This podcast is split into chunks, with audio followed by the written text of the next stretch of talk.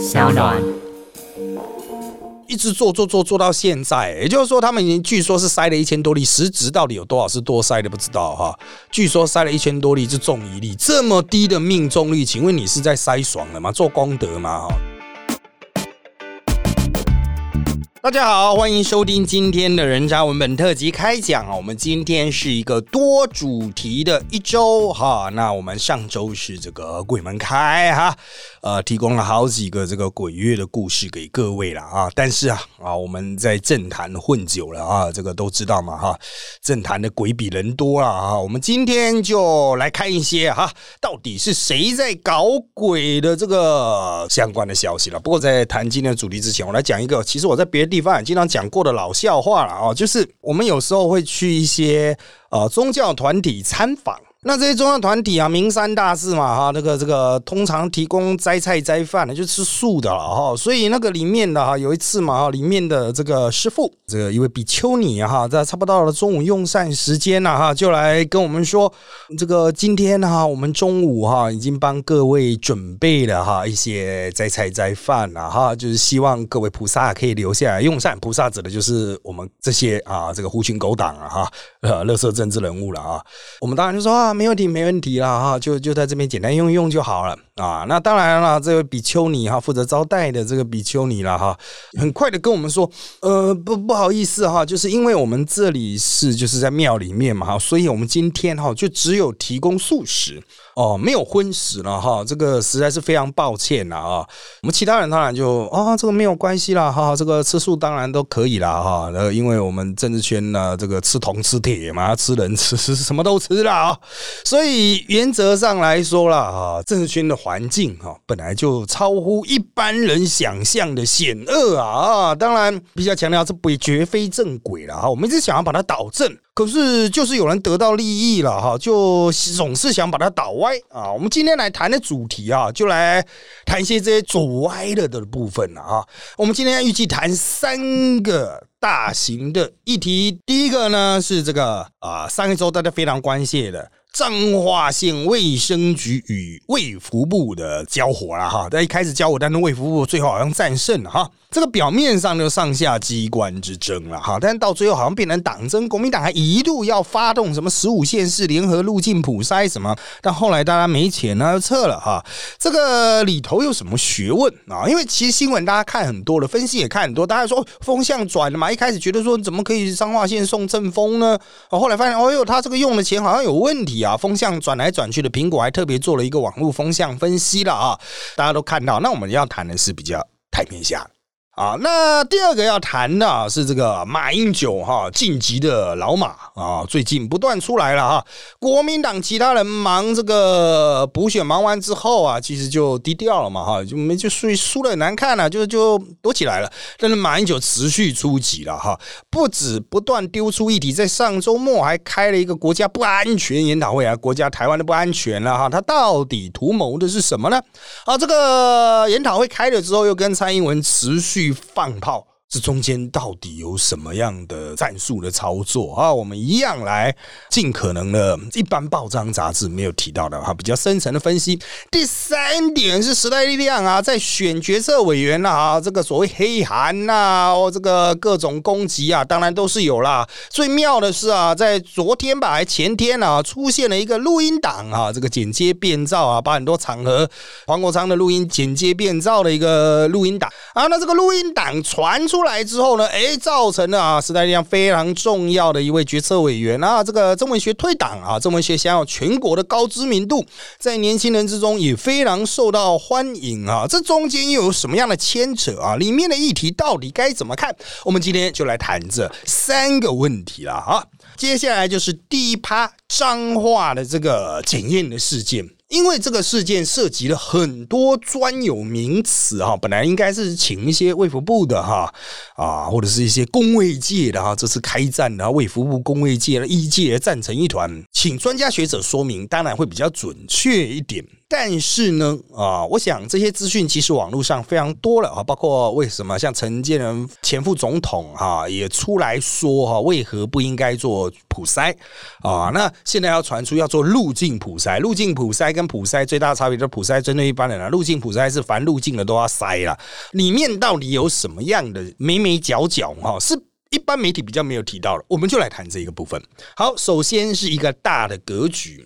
这个大的格局发展到现在，哈，大家在问的一点是：脏话为什么卫生局要自己多筛一批人？也就是说，在这些居家隔离的这些路径啊，这些人入境之后嘛，隔离三天、隔离十天之后啊，把他们叫去检验啊，这件事情到底是为什么？当然。我们现在哈会有一些标准，就是这个卫福部有定的哈，就是如果有医生觉得哈，就是判断这个觉得有其必要的话啊，那后来又发展出一个叫什么精准筛检，就是有其必要的话，医生判断有其必要，当然可以叫来检一检哦。可是问题就在于说哈，中央现在很不能理解，脏话也一直没办法提出来的具体说法，就是为什么是挑这些人？你所持的理由是什么？还是你是乱枪打鸟，全部都筛？那那最后真正愿意去塞的？就只有这些人，我想这些部分哈都应该有些公文的执行的过程哈。各位啊，你不要以为公务员是说，哎，这个长康嘴炮两句，底下就开始做啊。公务员依法行政。啊！你长官这个没有给我白纸黑字，没有给我电话记录啊，没有给我一条便签，我要怎么做？我没办法做啊！这不是说开会的时候大家坐下来说好，我们就决定乱枪打鸟，全面普筛就可以成事。哎，那个会议记录要签，签了之后要发文，那大家才会动嘛，不然这地方上谁会动呢？啊，有这么多的资源要调度嘛，哈，你要用到中央的鉴宝哈，也有一些相对应的措施吧，比如说你就是说要适用第几条，会有一些指示的这种资讯啊。那要查这个事情，要谁去查呢？其实卫福部本身就可以查，也不用到一开始说的啊，找正风去了。叫正风去哈，通常是嗯涉及钱啊，比如贪污啦、滥用公款啊，那可能一开始卫福部的解读，他会直接蹦出什么用正正风去查。卫福部一开始的解读是说。这个钱用到鉴宝，但是不是我们合的，不是我们合可的这个可以运用的这个项目了啊，所以就。这样给我用掉了，好，那我就叫正风去查，你是不是有滥用哈鉴宝的哈这个相关的问题？但是哈，正风可以查是没错啊，但其他这个卫福部的相关的人可不可以下去查？一样可以嘛，就是一般的那个上下督导嘛，当过兵的都知道嘛，督导很多啊啊，卫福部本来就可以去督地方的卫生局啊，那派人去翻翻他的资料不就得了吗？啊，但重点就是在于说啊，卫福部好像没有这个能力了。啊，他们已经忙不过来，没办法下去翻了，那只好叫现在应该比较闲的正风下去查。所以你说要叫正风去查，怪不怪？很怪。但是是不是没办法的办法呢？嗯，也是啦。但是重点是正风真的是能够对得上这种查案吗？哈，这有点像是国军嘛，哈，一般都是上下督导嘛。比如我是人事官啊，那就是上级的，我是营级人事官、旅级的人事官，那下来督导我。那如果是到了监察官、保防官下来督，哇，那就事情大条了，出大级了。啊，所以卫服务明明就可以用，比如说旅级的啦，或者是司令部级的这个下来督导，可是他却决定采用监察官保防的下去督哈，就当然人家会讲说你这个这部枪是不是开太大了啊？当然我要强调也不是不行啊，反正他们有有怀疑滥用公款，当然就可以用正风去查。但是现在吵到现在又好像不是滥用公款的问题了，就是我们又回到原来讲的这一个哈，就是脏话为什么你要去做这一些啊？而且是一直做做做做到现在，也就是说，他们已经据说是塞了一千多粒，实质到底有多少是多塞的不知道哈。据说塞了一千多粒就中一粒，这么低的命中率，请问你是在塞爽了吗？做功德吗？哈，你好歹做一两百个，大概就已经觉得说，哎，是不是有其必要性？就是要绕过一圈。在别人的这个做法之上，再新加一个帽子出来，因为各位啊，这个筛检哈，它其实不是说什么啊，这个什么验孕这样子啊，尿一次尿就立刻验出来，它要动员很多的这个相关的资源嘛。你会说啊，这一次七千块而已啊，七千块，哎，任何的这种经费本身，它其实都象征能力的输出。哎，你就是花七千块叫人家去做一件事情，或者叫一堆人去做一件事情，那其实你想也知道，它动用的人力资源其实相对应是。蛮多的哈，是不是有必要这个时候做？我们应不应该把资源往后移啊？那当然，现在过去之前大多尊重卫福部啊，那卫福部决定储存我们现在的相关的检验能量啦，包括试剂等等哈，以应应将来的不时之需。那当然绝大多数都尊重。那彰化之所以不尊重的理由到底是什么？为什么他们会觉得这有必要性？而且实验结果出来啊，有些人一开始说他们是想要做大规模的实验，但后来证实好像台大大规模的实验是另外一趴在做的了哈。这个跟卫福部起争议的这个验出无症状患者的这个矛盾哈，是彰化县卫生局自己干的一件事情。那如果是基于研究，你做到几百例，应该也会发现说，嗯，真的是好像没什么必要诶，应该是这样吧？那为什么还是坚持要验呢？啊，这个我觉得在科学上，这也不是什么党派啦，因为彰化县卫生局长也是什么党派执政，他都都是同一个人嘛，哈，这个就是为什么你要拿出一个科学的解释啊？我认为他们目前现在拿不出来，所以这个态度比较低调。啊，那卫福部发现就说，嗯，可能他们也拿不出来，算了啦，这个下不为例啊。那其中还有一个问题啊，就是我要去谈的。从刚刚讲的过程中，不知道各位有没有发现，这个检验能能量是一回事啊，卫福部似乎没有固定去督导地方卫生局的检验，卫福部的能力应该崩到极限了。就我了解，的确也是了。哦，包括机管等等的相关的能力哈，的确是崩到极限。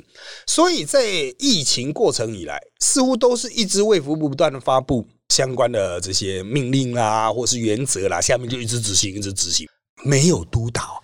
大家都知道啊，一个公家机关如果没有没有下去督的话哈，没有上面没有下来检查检查哈，底下会不会有摸鱼的呢？底下会不会有各种体制出现问题的哈？执行面上跟上面所设想的不一致，就像现在脏话的问题呢？脏话这个是脏话一地的个案，还是全台湾其他地方？诶啊，也许没有做到一千例啊，没一百例、二十例、十例、五例。有没有这样的案子？现在当然他们都说没有没有没有这种事情哦，没有没有。可如果真的下去督，会不会督出这种事情？大家都知道嘛啊，这个中华民国政府中华民国国军嘛，你这个平常不督，看起来是天下太平啊，下去一督就倒，动一堆嘛啊，资料问题一堆。当然我不是说地方卫生局会造假，但是会不会有类似脏话的状况，而长期未察觉？那这对中央来说是不是一个要补的洞？你总不能每次都叫正风去查吧，叫正风去督吧？那正风也是这个没有案子，他要印督也是很奇怪哈，没有金钱的问题要去印督，不太合理了哈。所以到底该怎么处置？卫福部的能力如果不足，那我们要怎么去确保地方卫生局在执行层面上啊没有太大的偏离？要完全不偏离也难，但没有太大的偏离，怎么做到？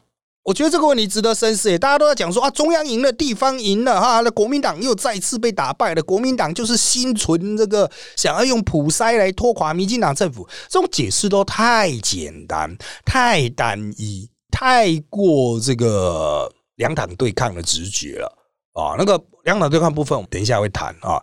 但是重点就是在于前面呢，体制如果出现漏洞，你苏本人应该想着去补洞啊。接下来各地方政府你要怎么去补它？不只是国民党的这个县市执政，一些民进党执政的地方，啊，柯文哲执政的台北，有没有这种情形？有没有滥用鉴宝资源的情形？啊，如果卫福部不允许的话，称称之为滥用，那有没有？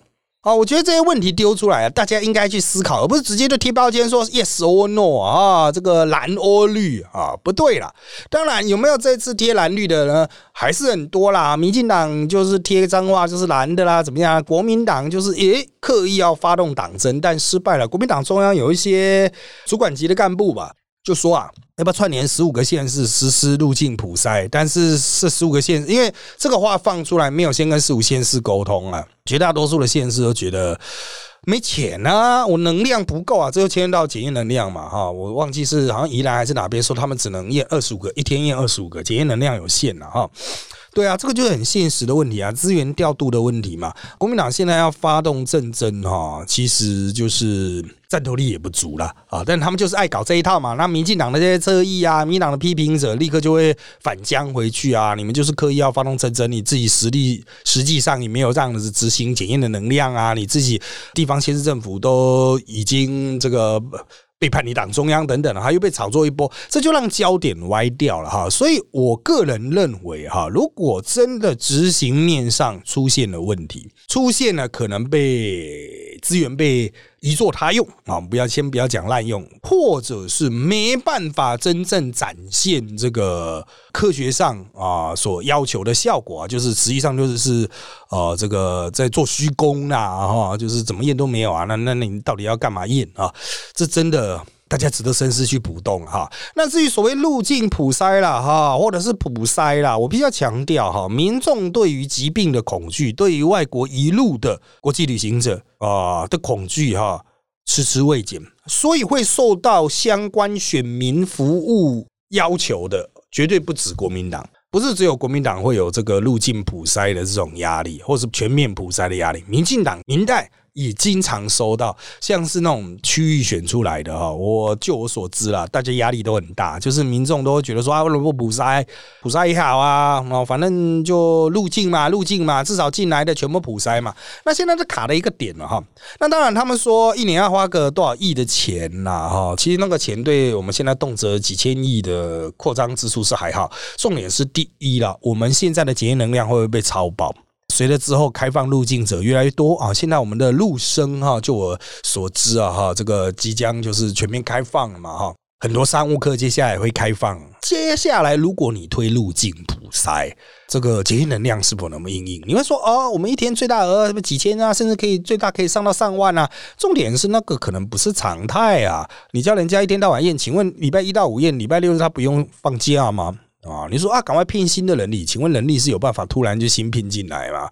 这种临时性的需求，哈，真的啊，它会不会排挤到其他检验的能量啊？就是我们还有其他的疾病需要检验嘛？所以这个真的是要从长计议哈。不过我只能说，入境普筛的民意需求啊，非常的高啊，所以现在他们又传出说什么十九国要入境普筛嘛，哈，这个。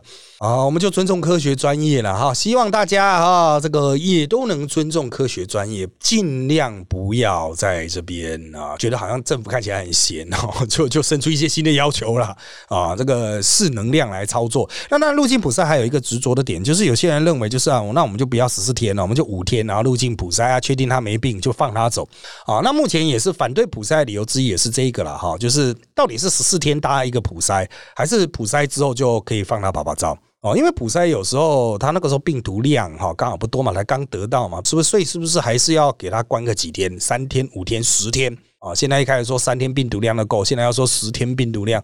到底是要隔几天啊？这个科学问题嘛，哦，科学解决了哈。那当然啊，有些人就是时间就是金钱嘛，三天、五天、十天啊，那个差的钱非常多，每人家疫苗的几十万上下。接下来那些商务客比在台的那种外籍学生还要值钱嘛，他们的生命更值钱，会不会形成巨大的压力呢？啊，值得观察了啊。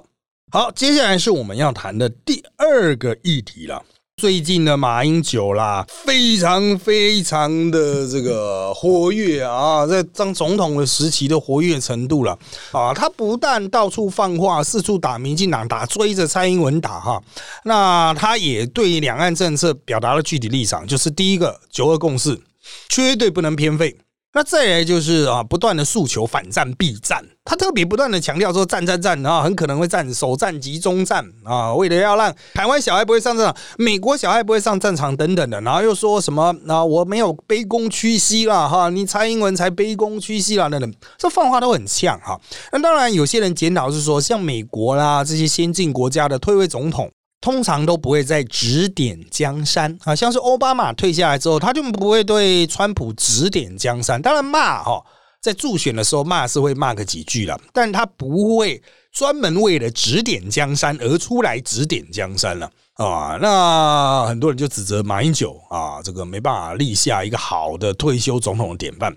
不过啊，台湾的退休总统啊，哈，只要没死的哈，像是这个陈水扁啊，还有之前的李前总统啊，哈还是会参与政治嘛。李前总统退下来之后啊，组了台联呐。陈水扁退下来之后啊，应该说陈水扁放出来之后哈，也是很活跃。啊，对，游走在这个法律的边缘了哈。其实我个人认为，以成年总统的活跃程度啊，早就该抓回去关了啊。但是现在民进党执政了哈，算了啊，这个有很多认为司他的司法不公啊哈，该怎么办就怎么办了哈。但是要用前总统啪啪照到处指点江山来指责马英九哈，我想也应该用同样标准去检视李登辉和陈水扁啊哈。那。跳离这个刚刚所谈的这个前总统指点江山的问题啊，我们来看马英九的这些诉求。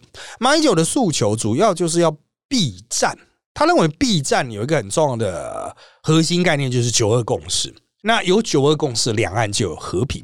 这完全是从他的这个马习会，二零一五马习会延伸而来。大家不要忘了他的马习会，他的马习会被认为是这个啊，他执政时期最辉煌的一个。当然那个时候国民党已经风雨飘摇啊啊，快要毙命了啊。这个大势已去，那时候大家就觉得他匆匆忙忙办个马习会啊哈，这个跟习近平握握手啊哈，正当性不足，因为国民党那时候亏就败。江山都要丢光了哈，你这个时候没有台湾人的代表性了哈。但马英九还是认为这是他毕生最大的里程碑啦，哦，所以。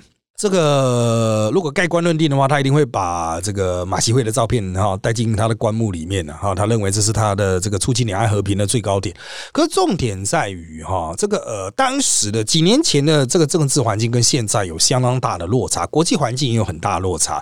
当年哈，大概在马英九二零零八上任到二零一六下来的这一段过程中啊，其实国际上对于中共是相对友善的。可是线下的环境呢，大家都知道，大家对于中共除了肺炎这个问题之外，哈，所谓“一带一路”啦，或衍生的那种军事威胁等等的哈，大家都变得比较重视嘛。至少美国现在非常重视嘛，其他各国也是谨慎以对啊。在二零零八到二零一六，你很难想象什么各国围堵华为啊，哈，这个禁止入资入境啊，哈，禁止入资购买本地企业，强迫。入资企业卖出他们在美国的一些啊，像那个 TikTok 啊、抖音啊，这个你在二零零八到二零一六是想象不到的。可是马英九这样时空冻结，他觉得经过这些年之后，我们还可以八顾回去那个时代。我们只要讲求一个中国啊，哈，它可以同时维持这个美台关系，又可以同时来维持啊中台关系，算是一个最佳的平衡点。啊，这是他的理论啊，哈，他认为这个不管怎么样哈，可以按那个 Ctrl Z 一样，这个 bug 回去退回上一栋，但实物上哈是没有退回上一栋，因为事情都已经发生嘛，冲突都已经发生了嘛，不只是台湾和中国的冲突啊，美国和中国的冲突都已经发生了嘛，大家也逐渐对中国形成围堵之姿嘛，国际经济的形态也转变了，还有肺炎所造成的影响也已经发生了。所以我们能怎么讲呢？就是马英九这一个在实务上其实是不可行。当然之后国民党会不会有主张一个中国的中华民国的候选人，一定有啊。但是你说要其他人去回去拥抱九二共识，讲比较残酷一点啦。中国现在讲这个一国两制哦，九二共识就一个中国一国两制。但是不管中共是否认账，重新回去拥抱一中各表，就是台湾表台湾的，中国表中国的，不管中国是不是接受了，在台湾就是没有票。哦，你讲九二共识就是没有票，所以国民党人为了先求选赢，他们就不可能在选举中拥抱九二共识。马英九为什么要讲呢？啊，就是心中心有不甘嘛，反正这个就是退而不休的老人嘛，出来嘴炮自己的理念啊，找一堆老人继续彼此交互拥护啊。但是我要强调，连徐巧芯哈最近也都公开发言说他已经脱离马办两年了哈，这个实在管不了马英九这这谁。唉，我我也只能这样讲了哈，就是非常遗憾，他这个脑筋转不过来了哈，导致连他一手培养的巧心都 有点想要跟他斩断一切的连接了哈。但我想应该还是斩不断啊，因为马英九还是多少有些资源嘛哈。但不管怎么讲，马英九一有这些资源，他就可以持续的维持声量，利用这个声量。他表面上是打民进党，但是啊，各位搞政治一定要弄清楚一点啊，所谓的两党对决其实都是假的，真正的决战一定都是发生在党内。也就是说，他是借由打蔡英文来拉抬自己的声势，蔡英文也乐得跟马英九对坐，来提高自己的高度，甚至让国民党更加的偏蓝、偏深蓝，甚至变成红色的。所以民进党现在很热啊，就是马英九在这边鬼吼鬼叫，他们很热，就是他们希望让马英九的这一种风格或态度吧，啊，成为国民党在这一个战间时期的一种象征啊。那接下来呢，接下来就是江主席的事情了。江主席好不容易摆平了之前的逼宫潮了，在这个高雄选的最烂的时候啊，这个选举选的非常不顺的时候，就很多人去逼宫啊，要江江启臣啊达不到标准的下来。但江启臣很快丢了一个没钱了，九月之后没钱了哈，我们马上就要进入九月，国民党又要没钱了，谁去募啊？他不想募了哈，你你们新上来要募，大家一听到要募款，诶，啊，全部又退回去了。人来人往哈，国民党大家一讲到钱哈，全部都冷静下来了啊。好，可是马英九呢，他有一些资源，他选党主席应该是选不上，他只能再去支持一个跟他立场比较接近的。啊，可是朱立伦态度明显比较往中间靠，因为朱立伦很清楚知道他不往中间靠绝对选不到啊。那不管是选党主席还是选总统，朱立伦都还有一些资源，还有一些能力哈。他如果要去抢争抢大位的话，他就一定要往中间靠，所以一定不会买单马英九的。那谁会买单马英九主张理念呢？当然就是已经走投无路，不然就是亡命之徒啦。呃，像是这个洪秀柱嘛，哈，每次有大战都一定会参选的嘛，不然呢，就是这个这个这个韩国瑜啊，我们现在来讲啊，韩国瑜随时可能东山再起，以他韩国瑜的这个政治调性，我个人认为哈。的确是蛮有可能哈，跟马英九结合，但是马英九愿不愿意跟韩国瑜哈，这个他之前瞧不起的人结合哈，那就真的在意了哈，真的在意了啊。那我们还是期待国民党可以比较正常一点啊，这个千万不要被一些过气的老头啊长时间绑架了。好的，第三趴我们来提啊，这个实力的决策委员会改选啊，以及后续的包括曾文学退党的这个地震啊。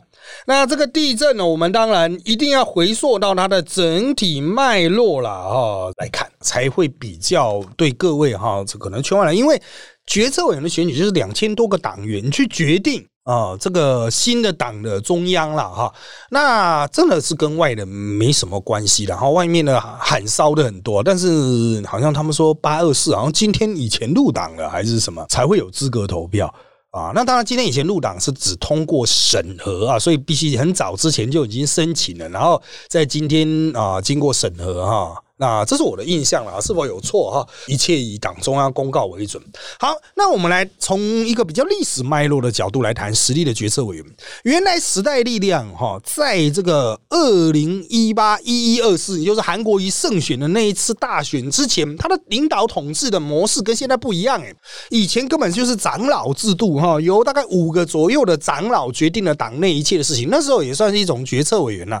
可他的民意基础在哪里，一直都是一个很大的问号。哦，这个感觉就是一群这个起家的那些将军所形成的一个合议制吧，真的就是元老院。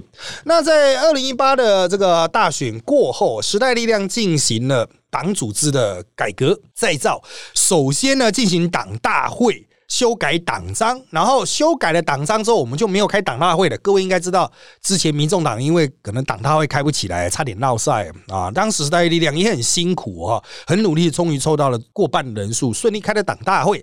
开了党大会之后，党大会就授权成立了啊，就通过了新的党章嘛哈，然后就开始透过选举选出了决策委员，再透过这个决策委员的这个组织之下，再选出了党代表。那决策委员有十五个，党代表大概五十来个吧，哈，就是啊，所谓的这个当然党代表，就是决策委员加上哈，不是决策委员的党公职哈，就是民选的这一些立法委员和议员哈，这是一些，然后再对应的另外一批啊，就是党员投票出来的党代表哈，这个制度有点复杂哈。那以一般的你比较常听到的政党名词，时代力量的决策委员。比较接近一般政党的中常委，党代表呢就是中央委员或是中执委啦。就人数来说啦，就是比较接近中央委员或中执委。当然，我必须要强调哈，这个体制哈，原则上考虑，比如召开大会的难度等等哈。虽然党代表大会。他的决定的这个投票的效力啊，哈，是大于决策的。就是决策做了很多决策，哈，做了很多决议啊。党代表大会是可以推翻，但党代表大会召开不易啊。当然，你会说是为什么召开不易？不是十一个人联署啊？以前是五十五个人嘛，哈，现在可能比较少。但是十一个联署不就可以开吗？对啦，可是就没有人要联署没啊，所以我必须要强调啊，每当有很多党代表在抱怨说什么啊，这个这个党中央决策都不参考地方上的意见，你可以去联署啊，为什么不去联署呢？联署十一个人就可以开啊，可以开联会啊，啊，为什么你不去联署呢？其实很残酷的讲，就是民意基础不够啊，凑不到十一个联署，所以当这些党代表他说中央不听地方的意见。不听党代表的意见，不听孤鸟的意见的时候，实际上往往代表的是你的意见根本没有办法收集到足够的民意嘛？大家觉得没有必要性嘛？这个就是民主政治很现实的一点啊！我们不太可能为了你一两个人、三四个人、四五个人、六七个人的意见，我们就说五十几个全部叫来，然后专门审你的案子吧。哦，如果你觉得真的有必要，你应该可以去说服十一个人去召开这个会吧。但就我个人的经验哈，我身为时代力量党代表经验，除了我们修改党章的党代表会议之外，其实都很难召集啊。有很多的这个党代表的小组会议，最后也人去楼空啊，也没有在运作啊。只有我参与的这个地方党部专章修订的这个小组哈。算是有聚会的，大概三四次吧，哈，就算人不断的抽换啊，有人退党，我们还是很努力的开出一个会，把他送件了。我想，大概就是因为。呃，有我们这种老人在啊，会把它压阵开出来，把事情做好做满。好，我们就从这个背景哈转而去谈哦，这是决策委员的选举了。那决策委员原来选出十五个哈，那他们就讲现在要开始炒当年有配票什么的。其实他应该是这样讲，因为时代力量没有什么钱去养人头党员，大家都很穷嘛，所以主要大家都是自己的粉丝社团，然后入党成为党员。那这些粉丝社团里面会不会有这个宣传的哈？就是说，呃，希望投给谁谁谁谁谁。一定有啊！现在很多人指责黄国昌有在这个啊，这也没什么好指责的。黄国昌当然有他推荐的名单，李长佐以前的另外一个主轴有没有推荐名单？有啊，徐永明以前还健在的时候有没有他推荐名单？有嘛？那种小小的那一种哈，地方上的努力经营的人有没有推荐名单？都有啊！我必须要强调都有，大家都有名单。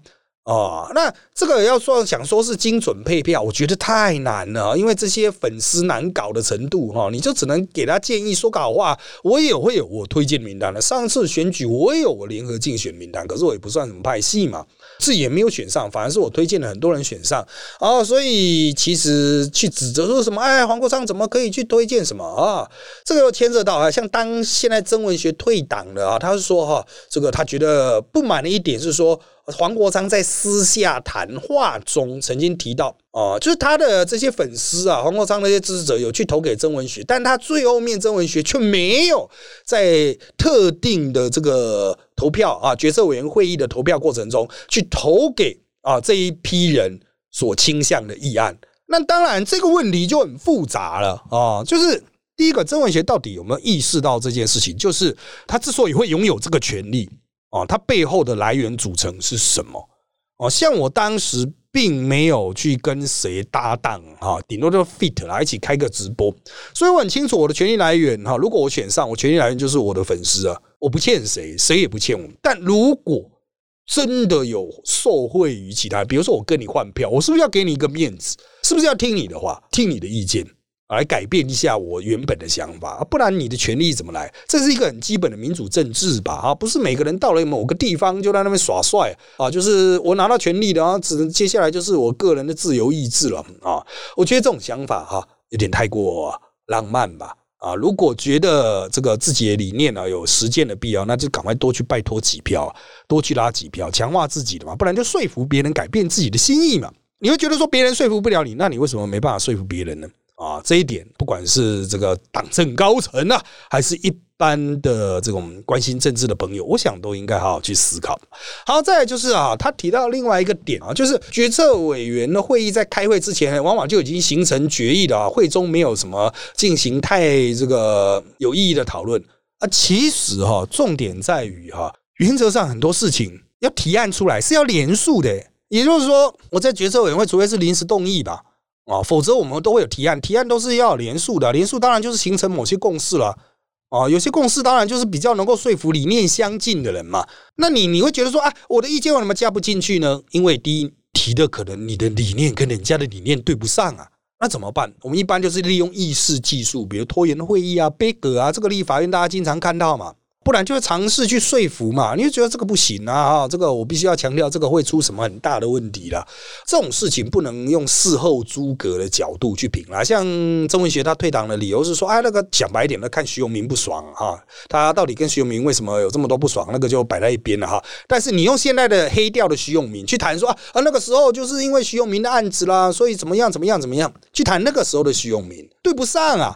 啊，那个时候的徐永明，大家对他的看法跟现在当然有不同啊。我们对于徐永明也不是永远都是正品的。但那时候他所坚持的，比如说啊，像他认为就是在时代力量的提名委员会的选举中，哈，这个一派支持徐永明，另外一派支持林颖嘛，台南的议员林颖啊，那两边僵持不下，最后他一票决定投给林颖，造成徐永明落选了，徐永明没送了，黄国昌也可能没送了啊，就在一些私下谈话中哈，就。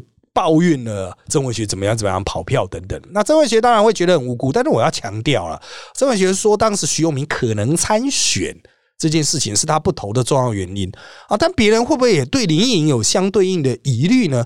啊，就像后来的提名委员会真的是有充分扮演好提名委员的角色吗？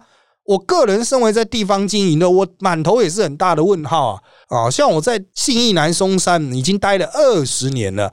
啊，在地的选举啊，甚至讲白一点了，民进党的候选人都会跑来跟我挨萨指一下，问候一下。可是最后时代力量在该区提名的立委候选人是在党提名之前就已经出来开记者会啊，然后最后是党的提名小组追认的，没有任何惩处，就这样追认了。追认之后，这个提名的候选人又到处批评党中央，最后又退党退选了啊，来去无踪啊。请问这个账又要怎么算？当初提名小组。的睿智真的有让这个提名本身变得更 OK 吗？哦，所以其实事情是有非常多的面相啊，非常多的脉络了啊，交来叠去，每个人当然会看到自己比可能比较不爽，自己比较在意的一点，但别人看到的点线面不同。当然了，我们还希望哈理念相近的人可以尽量维持留在同一个战场，留在同一个场域里面来奋战了啊！一怒之下挂冠求去啊，往往让问题扁平。我就在节目的最后面来谈一下哈，有非常多时代力量党外啦，或者是一些党内的人哈，经常会说黄国昌干政啊，黄国昌一介平民啊，一介小烂党员呐哈，凭什么？影响决策，重点是在于啊，有投票权的都是大人了。黄国昌是能够拿枪逼的这些人投票吗？黄国昌是拿钱诱惑这些人投票吗？不是啊。那黄国昌到底是凭什么说服这些人？他不是黄国昌养的狗吗？不是，大家都成年人了啊，年纪有的还都有一定了，跟我差不多的也是有啊。那为什么大家会参考黄国昌的意见？甚至黄国昌没有意见，也会去请教他的意见？为什么？黄国昌没钱呢？黄国昌也不会用什么威吓去威吓人。你说什么派系感情？谁一天到晚在跟黄国昌吃饭的呢？倒是另外一边一天到晚啊，其他的派系啊，曾经有的派系啊，一天到晚在那边吃饭呢。黄国昌哪有这个美国时间跟你吃饭喝酒？所以黄国昌到底是凭什么说服人的？这个问题不去思考，就在指责说：“哎哎，那个就是黄国昌的一派啦！哈，你们这个什么叫什么昌明敏呢？我也不知道啊概念到底怎么生出来。如果昌明敏那么强，那为什么我决策会落选？哎。”林长佐也说要支持我，黄国昌也其实支持我，结果我落选了。看到这是什么配票啊？我们先把这件事情扔到一边去。重点是黄国昌他有说服力，是凭什么？你不去思考这个问题，觉得他跟你的理念不同啊？他的票怎么那么多？然后呢？哦，什么时候要来思考说服力啊？这个政治真正核心的关键。好，那当然了哈，我们这个选举还有很久了，二零二二的选举还有很久了，天下大事啊，变幻莫测啦啊！现在在党内的将来可能退党，啊，这样现在在党外的将来可能入党，大党可能分裂，小党可能整并。合久必分，分久必合了啊！我们今天的节目因为时间关系就进行到这一边，下一周哈，我们还会挑选一些啊最精选的这个主题了哈，希望大家能够继续追着我们的节目。那这个我们现在呢，在许多的平台啊，像是上岸 A P P，还有 Apple Podcast，还有 Spotify 都可以收听到我们的节目哦。欢迎大家订阅、留言给我们五颗星，那我们就下次再见喽，拜拜。